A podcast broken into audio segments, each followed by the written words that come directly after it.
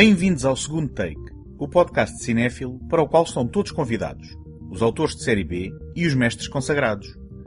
O meu nome é António Araújo e neste episódio abordo finalmente um dos acontecimentos televisivos do ano, o regresso da Twin Peaks de Mark Frost e David Lynch. Ou terá sido este um fenómeno cinéfilo?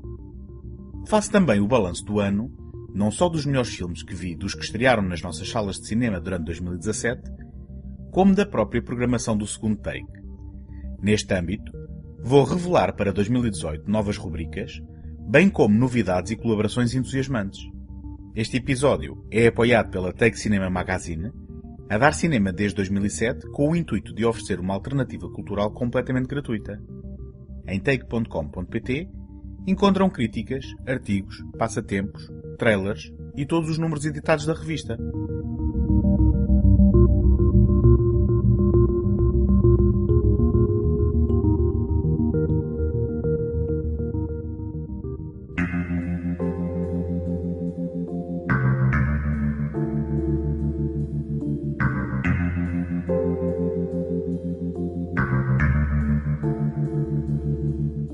Em 1990, David Lynch contava já com O Homem-Elefante e Veludo Azul no seu currículo.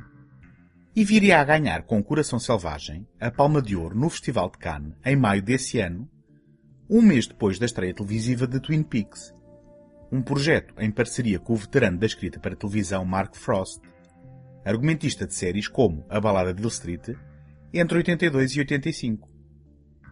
A peculiar visão do mundo de Lynch onde a violência e o lado obscuro da experiência humana borbulham imediatamente por baixo do verniz de lugares aparentemente idílicos, deu-nos a conhecer uma localidade fictícia do noroeste americano que se vê a mãos com o assassinato de Laura Palmer, uma popular adolescente local.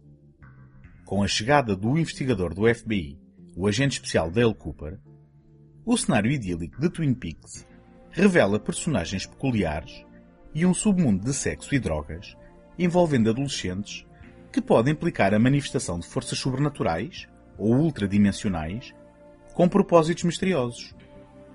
Esta premissa encontrava eco em Veludo Azul, amplificado pela presença de Kyle MacLachlan no papel do peculiar, mas fiável e prosaico agente Cooper. Curiosamente, o piloto foi produzido em parceria com a Warner Home Video, que assegurou os direitos para a distribuição do mesmo em mercados internacionais, independentemente do sucesso da sua venda e do desenvolvimento da série. Para o efeito, filmaram cenas adicionais que fechavam a narrativa e que revelavam a identidade do assassino. Algumas destas cenas foram mais tarde incorporadas nos episódios da série. Este telefilme foi lançado em VHS no mercado português antes de a série ter estreado no principal canal nacional, com um título que infelizmente me escapa e que não consigo encontrar em lado nenhum. O ponto de partida de Twin Peaks foi determinante para o seu sucesso. A abertura da série, com o aparecimento imediato de uma vítima adolescente, lançou o mistério sobre a identidade do seu assassino, que alimentou o fenómeno, mitificando a figura de Laura Palmer, que nunca conhecemos a não ser através das recordações de terceiros e das suas reações à sua morte. Este fascínio de querer saber a verdade dos factos que levaram àquele trágico desfecho, próprio do true crime, aliado ao desejo indiscreto e novelesco de bisbilhotar a vida privada e ligeiramente enviesada dos habitantes de Twin Peaks, capturou a imaginação do público à escala global. Acontece que estes elementos constituíam apenas a superfície do que Lynch e Frost pretendiam explorar com a série. O mistério do assassinato de Laura Palmer era a porta de entrada para mais mistérios de natureza surreal era o ponto de partida para uma exploração mística e sobrenatural da natureza humana, não a conclusão da história que estava a ser contada. E aqui começou o desligamento entre autores e público.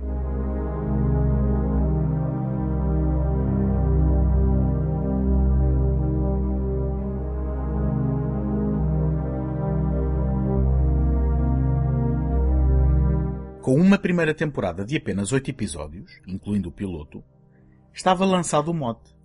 Apesar dos seus elementos mais convencionais, Twin Peaks revela as suas inclinações surreais desde cedo. Seja através das visões da mãe de Laura, Sarah Palmer, dos sonhos do agente Cooper, envolvendo uma estranha sala vermelha com um anão e com a própria Laura Palmer a revelar-lhe a identidade do assassino, para depois a esquecer ao acordar, ou até mesmo de personagens como a Senhora do Tronco, logo no arranque, Lynch e Frost dão um mote realizando os primeiros episódios. A música, da autoria de Angelo Badalamenti, foi um elemento fundamental para a relação do espectador com a série. O perene tema do genérico, dramático, emocional e generosamente usado durante os episódios, é eminentemente reconhecível, provocando ainda hoje uma reação pavloviana a quem acompanhou o fenómeno televisivo originalmente.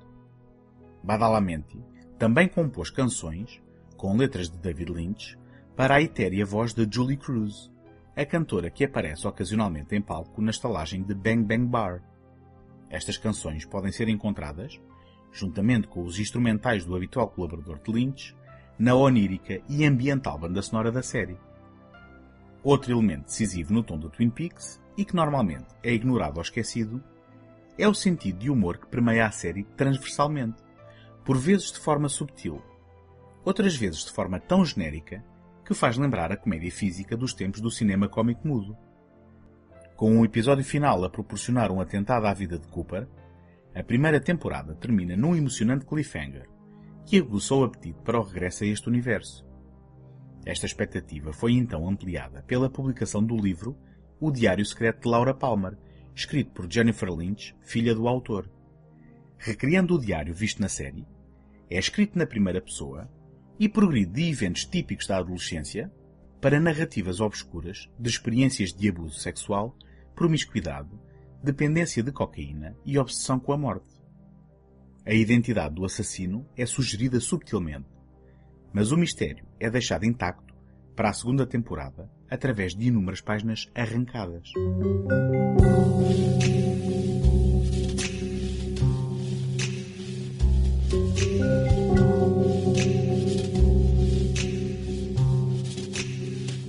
A segunda temporada, com uns impressionantes 22 episódios, é geralmente considerada uma desilusão em relação à primeira.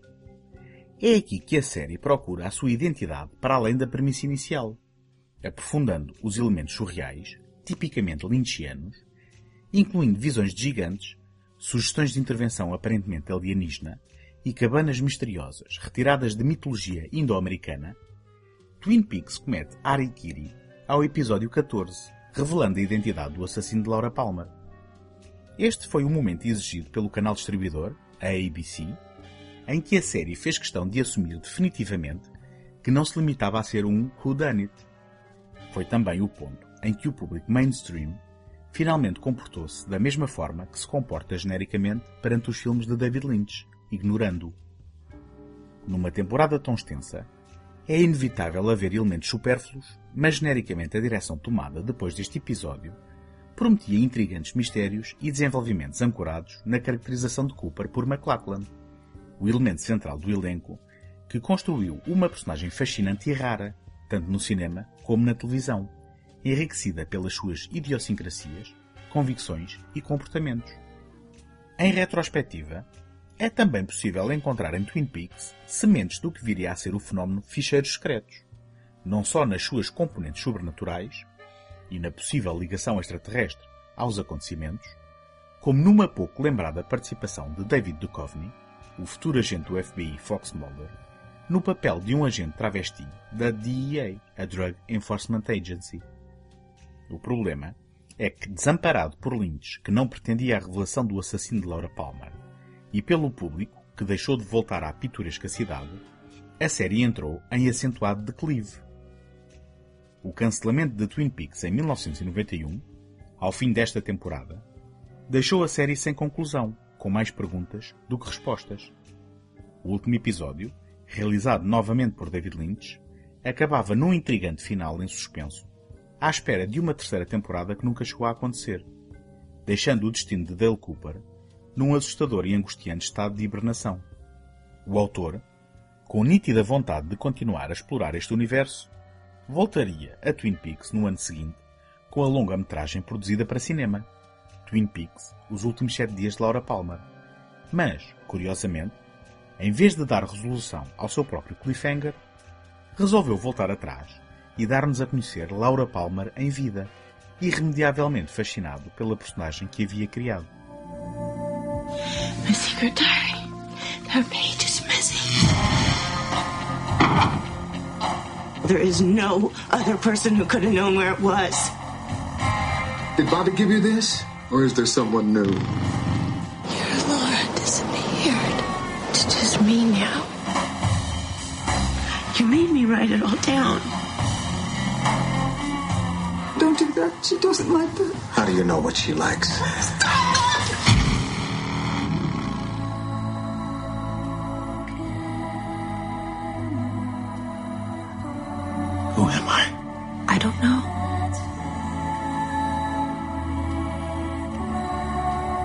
just like my Laura.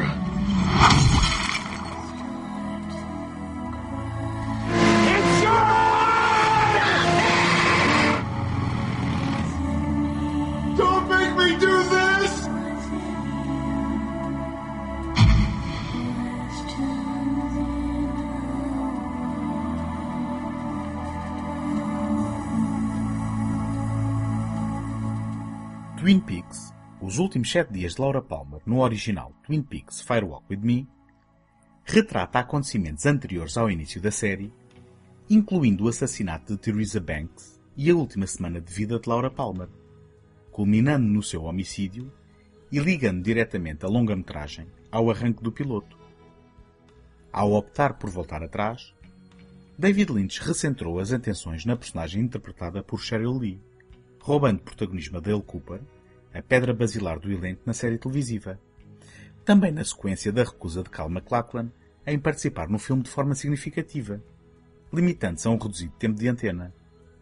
Recuperando algum do elenco televisivo, muitas personagens populares ficaram de fora, e substituindo a indisponível Lara Flynn Boyle por Moira Kelly no papel de Donna, Lynch constrói aquilo que é, na prática, uma assustadora novela de terror. Liberto dos constrangimentos do formato televisivo, retrata os últimos dias de Laura Palmer como uma imparável e inevitável descida à loucura de uma adolescente assombrada pelos fantasmas do abuso sexual e da toxicodependência. O tom operático e melodramático, a falta das personagens e situações mais leves e humorísticas da série, bem como as sugestões de incesto e o maior pendor de violência surreal, levaram o público a recusar o convite para voltar a Twin Peaks. O filme, por David Lynch, com momentos de surrealismo e um tom de persistente pesadelo acordado, também não foi bem recebido pela crítica e continua, ainda hoje, a ser considerado um título menor na filmografia do realizador. Na minha opinião, este é o seu filme mais subvalorizado e merece a pena ser redescoberto com, ou sem, o contexto da série que o sucede narrativamente.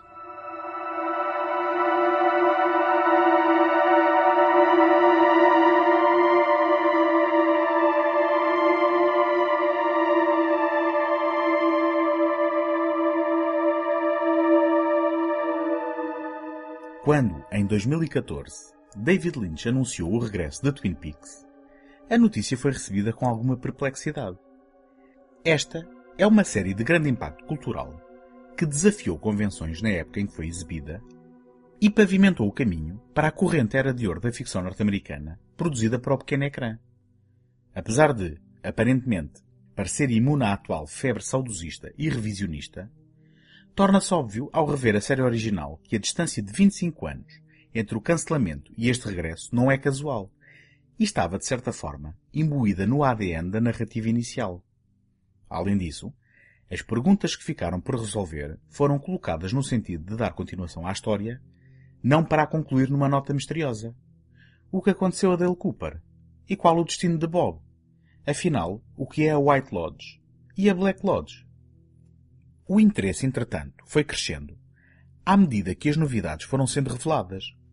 Grande parte do elenco original está de volta, incluindo Kyle MacLachlan, ao qual se juntam nomes tão intrigantes como Monica Bellucci, Jeremy Davis, Laura Dern, Robert Forster, Tim Roth, Jennifer Jason Leigh, Ashley Judd, Tom Sizemore, Amanda Seyfried, Matthew Lillard ou Naomi Watts. Lynch, que não realiza um filme desde 2006, ano de estreia de Inland Empire, anunciou que este regresso devia ser encarado como um longo filme dividido em 18 partes, ao invés de uma terceira temporada, escrito na íntegra pela dupla Mark Frost e David Lynch e realizado exclusivamente por este. para aguçar o apetite dos fãs mais exigentes, foi publicado em outubro de 2016 o livro The Secret History of Twin Peaks, escrito por Frost, que enquadra os fenómenos ocorridos nesta cidade no âmbito de uma história mais ampla e complexa, com início nos diários de Lewis and Clark e terminando com os eventos chocantes do final da série. Independentemente de qualquer expectativa, Twin Peaks O Regresso foi trilhando o seu caminho inesperado e serpenteante ao longo de 18 episódios da mais original e intransigente narrativa televisiva de que há memória. Cada episódio apresenta um conjunto de fragmentos narrativos sem grande preocupação com convenções, atuais ou arcaicas, introduzindo personagens, tanto novas como conhecidas, num caleidoscópio misterioso, muitas vezes frustrante, outras tantas sedutor e provocador. Note-se que os episódios não apresentavam à partida títulos nem sinopses, como habitualmente, nem tampouco foram distribuídos previamente à imprensa. Quando, ao segundo capítulo, a música começa a pautar o fim de cada episódio, momentos por vezes apaziguadores, outras vezes inflamadores, o formato televisivo parece justificar-se mais do que o conceito de um filme de aproximadamente 18 horas.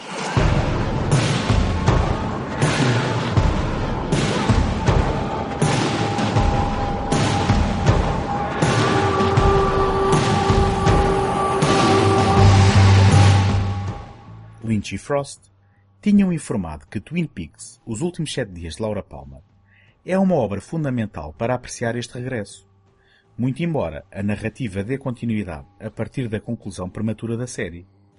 Qualquer sinopse é um exercício inútil, pois desafia a própria natureza visual, plástica e sensorial da forma de contar histórias de David Lynch.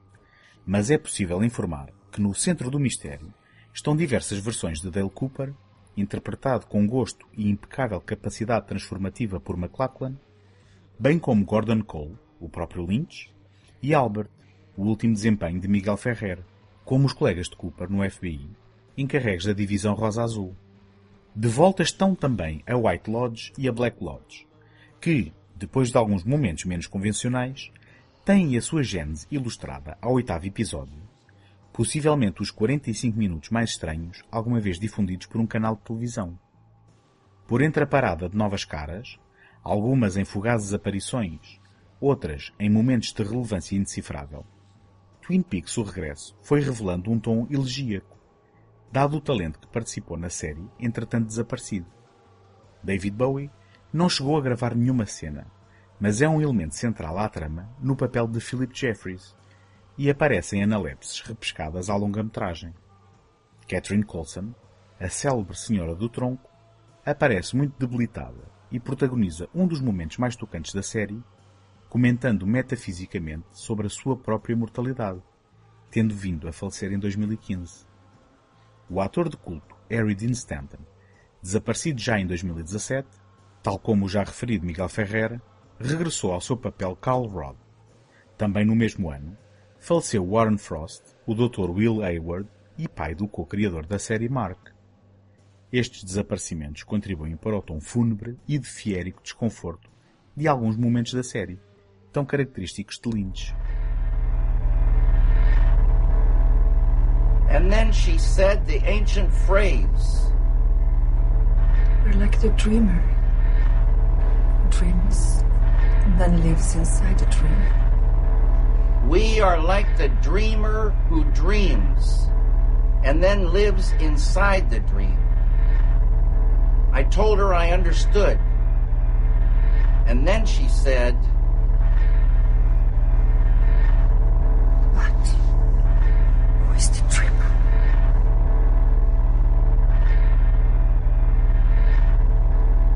But who is the dreamer?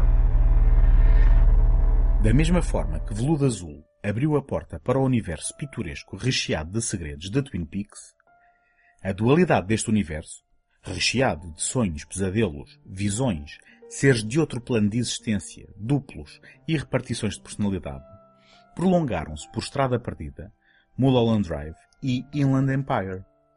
Se neste último Lynch parecia ter abandonado qualquer semblante de normalidade, entre aspas, em Twin Peaks o regresso, estamos de volta a um equilíbrio entre o lado de lá e o lado de cá. Sem menosprezar o contributo de Mark Frost, as obsessões de Lynch com os anos 50, a derradeira década da inocência e do sonho americano, são aqui mais explícitas e políticas que nunca. Com a sugestão da bomba atómica, como a gota de água do progresso humano, que fez transbordar o copo e que abriu as portas aos recantos mais obscuros da nossa natureza, bem como da infraestrutura elétrica, como a autoestrada sem barreiras para o disseminar do mal, da apatia, da indiferença e da vivência decadente, incluindo, ironicamente, o aparelho televisivo como o meio perfeito para essa disseminação. Mas as preocupações de Lynch também são metafísicas e debruçam-se constantemente sobre as infinitas vertentes e possibilidades da existência pessoal. Um ser como um conjunto de escolhas e influências externas, não mais que um avatar com infinitas variantes dentro de si.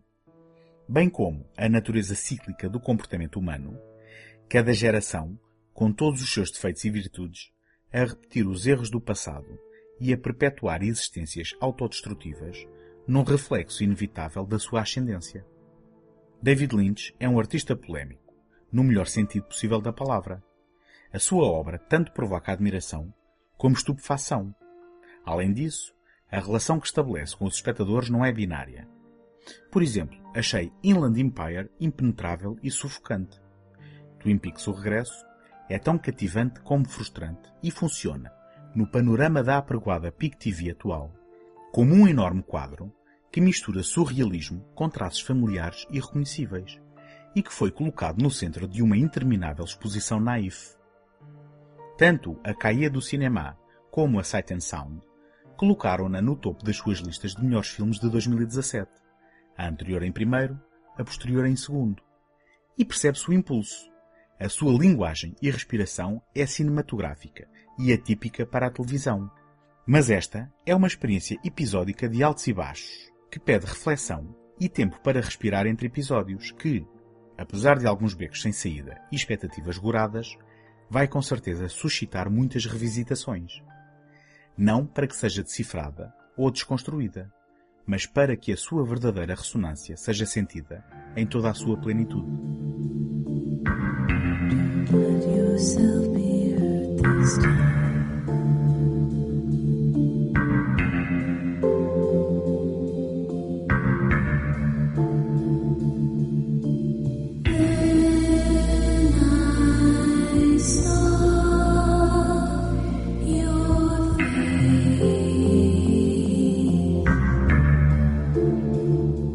Gostava de partilhar convosco como me podem ajudar para vos continuar a oferecer este programa todas as semanas. Ter visibilidade no iTunes é uma componente muito significativa para o sucesso de qualquer podcast. E, para isso, conto convosco para lá deixarem uma classificação positiva ou uma avaliação escrita.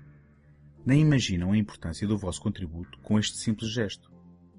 Em segundotake.com podem subscrever o programa em qualquer plataforma ou sistema também lá encontram o arquivo de todos os episódios e todos os contactos sociais, caso queiram deixar uma palavra.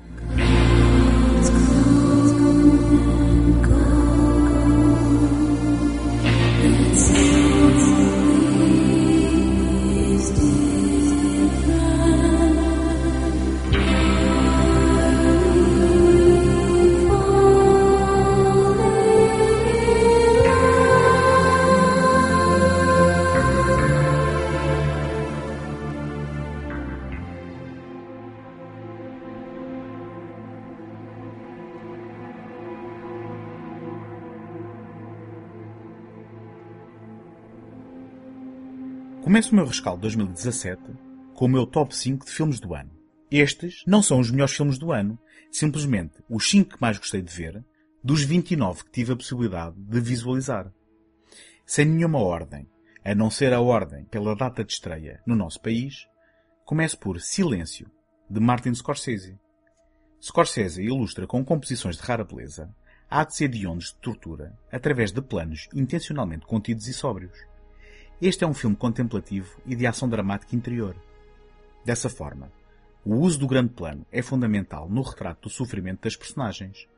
Silêncio é uma experiência interior e sensorial, desafiando o espectador a confrontar-se com os dilemas que convoca, independentemente das suas convicções. Questiona o papel da religião, da fé e do sacrifício, deixando claro que este é um processo doloroso, através do qual o homem é capaz do sublime e do horrífico em igual medida. Foge, de Jordan Peele. Muito se falou, e bem, de Foge a propósito da sua relevância no diálogo cultural sobre a tensão racial e social vivida atualmente nos Estados Unidos da América. Vestígios de centenas de anos de uma herança vergonhosa e tornada assunto tabu. Que este contexto esteja presente sem descarrilar um eficiente e desavergonhado filme de terror, e não há necessidade de qualificar de inteligente, por respeito ao género, é obra digna de nota. Dunkirk, de Christopher Nolan. A relação conturbada com Christopher Nolan continua, desta vez com uma vitória para o realizador britânico, que trocou a esperteza saloia, apesar do artifício na construção temporal da narrativa, pela visceral experiência de mais um arrepiante episódio bélico da Segunda Guerra Mundial, oferecendo, em igual medida, retratos de coragem, cobardia, heroísmo e medo numa luta desesperada pela sobrevivência, ao compasso da música industrial e descontrolada, para muitos detratores, de Hans Zimmer. Mãe, de Darren Aronofsky. Independentemente da clareza ou nebulosidade dos seus significados, Mãe é uma viagem atribulada para o espectador. Muito se falará das mazelas físicas de Jennifer Lawrence na rodagem do filme. Mas a verdade é que a fabulosa atriz carrega o filme às costas, sofrendo na pele o que nós sofremos apenas por aproximação. É extraordinária a forma como a sua especificidade nos orienta e informa emocionalmente, mesmo quando tudo descamba num gigante pesadelo metafórico. Blade Runner 2049, Denis Villeneuve. Blade Runner 2049 não será revolucionário nem tão influente como Blade Runner preguiminente. Mas por que haveria de o ser?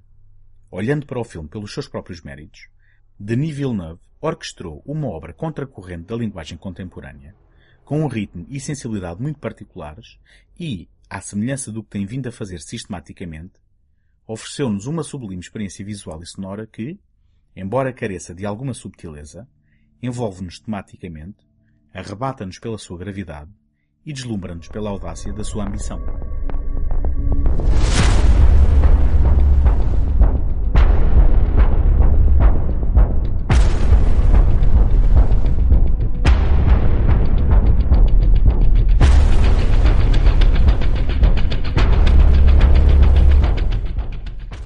Experiência de fazer um podcast semanal sobre cinema é uma perspectiva dantesca. Mas, dados os planos que eu tinha o ano passado para o ano de 2017, pode-se dizer que a experiência foi largamente positiva. Fiz 51 episódios novos, mais uma reposição, ao longo dos quais comemorei um especial de fim de ano, precisamente de 2016 para 2017, e um especial do Dia das Bruxas. Este ano quis o destino que o episódio de Natal tivesse ficado ao cargo do último episódio do ciclo de vampiros e zombies que fiz durante o ano. Em relação a festivais de cinema, cobri o Motel X, com dois episódios, um de antecipação, em que recebi os convidados José Carlos Maltês e Tomás Agostinho, e onde falámos não só do festival, mas de Roger Corman e Edgar Allan Poe, e depois outro de rescaldo. Fiz também um episódio sobre o Left Fest, onde cobri os filmes I Love You Daddy e The Disaster Artist. Em relação a convidados, houve seis episódios com convidados num total de quatro pessoas distintas a participarem. José Carlos Maltês, Edgar Ascensão, Marco Laureano e Tomás Agostinho, a quem desde já agradeço a participação. No que respeita à novidade introduzida no princípio do ano, com os ciclos e especiais, contabilizam-se dois episódios referentes às edições da Take Cinema Magazine, o número 45 de musicais e o número 46 sobre ditadores, e contabilizam-se 21 filmes em 11 episódios do ciclo Vampiros e Zombies, 6 filmes da filmografia de Orson Welles, 8 filmes na integral do Wes Anderson e 3 episódios dedicados a Blade Runner. No total, os episódios do segundo take abrangeram 89 filmes e duas séries televisivas, Ash vs Evil Dead e A Guerra dos Tronos. Bom, se quisermos fazer uma pequena batota, três séries, com o Twin Peaks, sendo que este episódio já é tecnicamente de 2018. Mas não descurei as estreias de 2017, tendo coberto 13 filmes novos que estrearam nas nossas salas de cinema. Em relação à atenção que prometi a dois géneros distintos, comédias e documentários, posso dizer que cumpri a promessa em relação ao primeiro e que falhei em relação ao segundo. Em relação a comédias, falei de Quanto Mais Idiota Melhor, A República dos Cucos, Porky's, A Fantástica Aventura de Billy Ted, Frankenstein Jr., Shaun of the Dead, Por Favor Não Me Mordam o Pescoço, O Grande Ditador e Rock and Roll High School. Tendo coberto outros tantos filmes, que não sendo comédias descaradas, têm uma inflexão cómica. Em relação a documentários, apenas cobri F for Fake, A West de Memphis, A Verdade Contra Tudo e Gimme Danger. Mas, continuando a dinâmica programática deste ano que passou, considerando o sucesso esta abordagem em ciclos e rubricas, planeei uma série de rubricas que vão ser presença constante ao longo de 2018. Para começar, Novos Nomes do Terror, que será uma rubrica bimestral, onde vou partir à descoberta dos novos autores de terror que têm emergido nos últimos anos. Tendo pedido ajuda aos visitantes do Facebook e da página do Segundo Take, compilei uma série de filmes que são realizados por realizadores emergentes do género de terror. Assim, vamos falar de A Noite de Todos os Medos, The House of the Devil, Tu És o Próximo, Resolução Macabra, Óculos o Espelho do Demónio, Good Night Mummy, Uma Rapariga Regressa de Noite Sozinha à Casa, A Desaparecida, o Aleijado e os Trogloditas, The Invitation, Nem Respires, Raw e Ele Vem à Noite. Os filmes mais votados foram tidos em consideração, mas também tive em consideração alguma diversidade. Assim, cada um dos filmes é realizado por um realizador diferente, cobrindo o maior leque possível de amostras tanto do cinema americano como internacional. Alternando mensalmente com a nova rubrica Novos Nomes do Terror, vou explorar também adaptações do consagrado autor Stephen King, a começar pelas recentes ofertas da Netflix, Gerald's Game e 1922, e prosseguindo ao longo do ano com algumas escolhas menos óbvias e ortodoxas. Vou também abordar o género do filme noir, falando de 10 filmes representativos das várias vertentes deste género, um género de cinema americano que continua a fascinar ainda hoje em dia. Na calha está também um integral de Tarkovsky.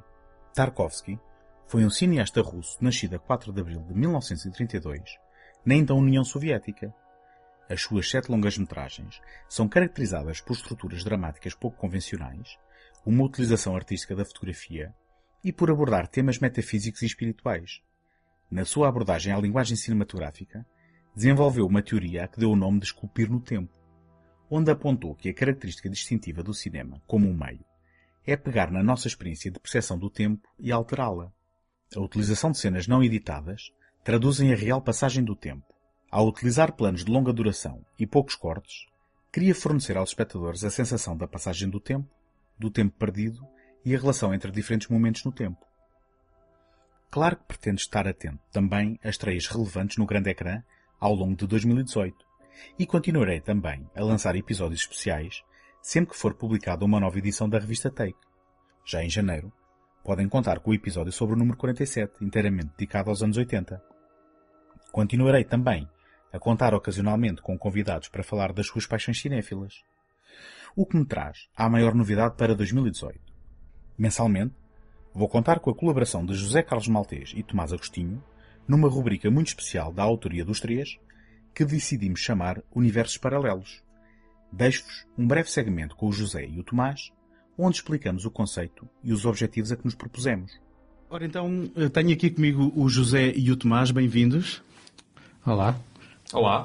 E então, nós conhecemos aqui há uns tempos, eu conheci o José primeiro e o Tomás mais tarde, e no, no, ano que passou fizemos um programa por alturas do Motel X. falámos de Roger Corman, falámos de Edgar Allan Poe. o Tomás veio-nos falar do, do, evento de escrita criativa que ia ocorrer dali a pouco tempo no Motel X. E estas participações em podcasts têm esta coisa curiosa de que pega-nos o bichinho. E a verdade é que estamos aqui uh, para anunciar, com todo o gosto da minha parte, que uh, o Tomás uh, e o José vão colaborar comigo numa rubrica mensal do segundo take, a que demos o título, um, aparentemente pegou Universos Paralelos, e onde vamos falar do que, José? Olha, vamos falar de universos paralelos, como o título indica, e quem quiser saber mais que ouça. Uh, pronto, a, a, ideia foi nascendo em conjunto, através de muitas conversas que tivemos e, e aquilo de que achamos que íamos gostar de fazer era falar daquilo que depois chamamos universos paralelos, que são, para nós, são universos autorais uh, que, que, conhecemos a partir do cinema, uh, mas que não incluem só o cinema e que têm principalmente a ver com mundos de fantasia e com, com, com, com ajuda, ajuda com mundos de fantasia, né? de género, acima de tudo género. Cinema de género, sim. Portanto, fantasia, ficção científica, terror, western. Basicamente tudo aquilo que é um gosto comum entre os três sim. e aquilo que se calhar nós não encontramos refletidos em, em podcasts nacionais, pelo menos com esta especificidade, não é? E uh, estamos a falar que um, não é só cinema, sendo que vai gravitar, obviamente, à volta do cinema, mas o próprio cinema bebe inspiração uh, da literatura uh, hum. de BD e, basicamente, a ideia não é. Uh, na prática, reproduzir aquilo que já acontece no segundo take e noutros programas em que falamos do filme A ou B. Claro que vamos fazê-lo, mas no contexto de um universo autoral de um determinado autor que pode ser um realizador, pode ser um, um escritor, pode ser uh, outra coisa qualquer. Acho, acho, acho que vamos ser uh, observadores ou guias de universos que têm regras, ou seja, criaram as suas próprias regras, portanto, são mundos que existem fora do nosso. Acho que será, será a melhor descrição que por serem mundos fora do nosso ou diferentes do nosso, criaram universos próprios e nós vamos ser guias, turistas, observadores uhum. desses mundos, independentemente de quantos autores têm, se os autores são de cinema, são de literatura, o que interessa aqui são mesmo os mundos fictícios que eles criaram. Exatamente. E para terem, um, para terem uma noção do que é que estamos a falar, e vou-vos perguntar aqui com os microfones abertos se não se importam que eu revele os três primeiros programas, para abrir o apetite. Um... Sim, podes revelar, acho eu. Então, isto será um programa mensal, eh, o que eh, obviamente implica que vamos ter um programa por mês, e sendo que entre janeiro eh, e março vamos falar primeiro da animação do Tim Burton, vamos focar-nos na, na filmografia do Tim Burton, não só enquanto realizador, mas enquanto também produtor e motivador de outros artistas no, que diz respeito a filmes de animação. No, em fevereiro vamos falar do universo operático do Sérgio Leone, uh, os filmes uh, de, de, pendor mais uh, western, o chamado western spaghetti, que, o, que o Sérgio Leone um, ehm, produziu e que veio, de certa forma, mudar o panorama de, daquilo que são os, os filmes do faroeste um, ehm, e, e, que veio acabar uh, e desmistificar aquilo que era a abordagem americana mais tradicional e em março vamos pegar no mundo uh, escatológico do George Miller uh, com uh, a sua saga Mad Max, que nós temos a tendência para chamar uma trilogia, só que, entretanto, não sei quantas dezenas de anos depois, tivemos mais um quarto capítulo e, e, bastante emocionante. É um 3 mais 1. É um 3 mais 1. Um, uma trilogia de 4. exato, exato. Portanto, há termo, uma... Termo pendente. alguma um, expectativa em especial ou algum recado que queiram deixar um, para, por agora? O recado é que as pessoas ouçam e, e, e depois comentem, que é, que é, o, que é o mais importante. Uh, que gostem. Uh, mais que recado, se calhar é mesmo de fazer o alerta de que um, estes três temas que o António já referiu acabam por ser demonstrativos daquilo que nos espera, que é um, e, e, aquilo que de certo modo, vai distinguir, ou pelo menos nós queremos que distinga este, este podcast, uh, que é o facto de não estarmos a abordar um filme, não estarmos a abordar uma filmografia de um realizador, não estarmos a abordar propriamente um tema. O que estamos a fazer, ou o que queremos fazer, é definir universos. É óbvio que eles foram definidos pelos autores, mas nós agora vamos tentar pegar nessas definições e, e tentar uh, ser guias, como disse o Tomás. Uh, e, e daí, ao falarmos da animação de Tim Burton, vamos falar não de filmes que o Tim Burton tenha necessariamente realizado, mas filmes que têm a ver, têm o dedo dele, o dedo autoral dele. Uh, portanto, esse é um bom exemplo. E, e no caso do, do, do, do, George Miller, claro que vamos falar dos quatro Mad Max, não vamos falar da filmografia dele, vamos falar destes filmes. Não vamos falar do Porquinho Baby? Se calhar não. Nem Se do Epifit. não, não, não, não. Não sei, se calhar. Mas se calhar fica para outra ocasião. Ainda se fala do Epifit. O Porquinho Baby é quase um Mad Max, mas pronto.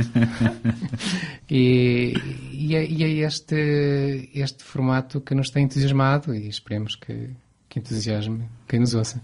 Da minha parte, aquilo que eu quero fazer para já é desejar um bom ano novo, porque estamos na- nas primeiras horas de 2018 e hum, agradecer-vos para já estarem a colaborar comigo neste projeto e desejar-vos também e dar-vos as boas-vindas e esperar que isto esteja aqui para durar e muitos programas daqui para a frente. E eu, para os nossos ouvintes, tenho, como os ingleses dizem, buckle up. Eu desejo só um ano novo.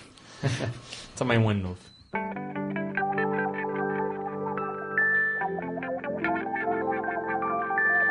Agradeço o continuado apoio de ouvintes, amigos e familiares. Desejo a todos um excelente 2018 e cá vos os espero todas as semanas para celebrarmos a permanentemente renovada paixão pela sétima arte.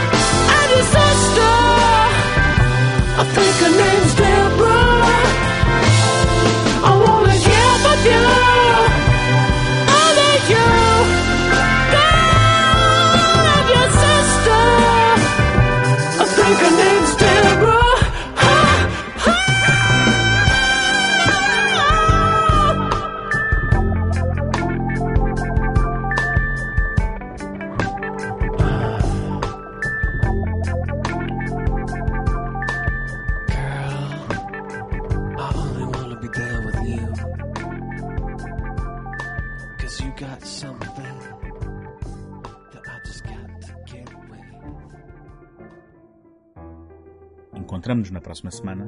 Até lá, boas fitas.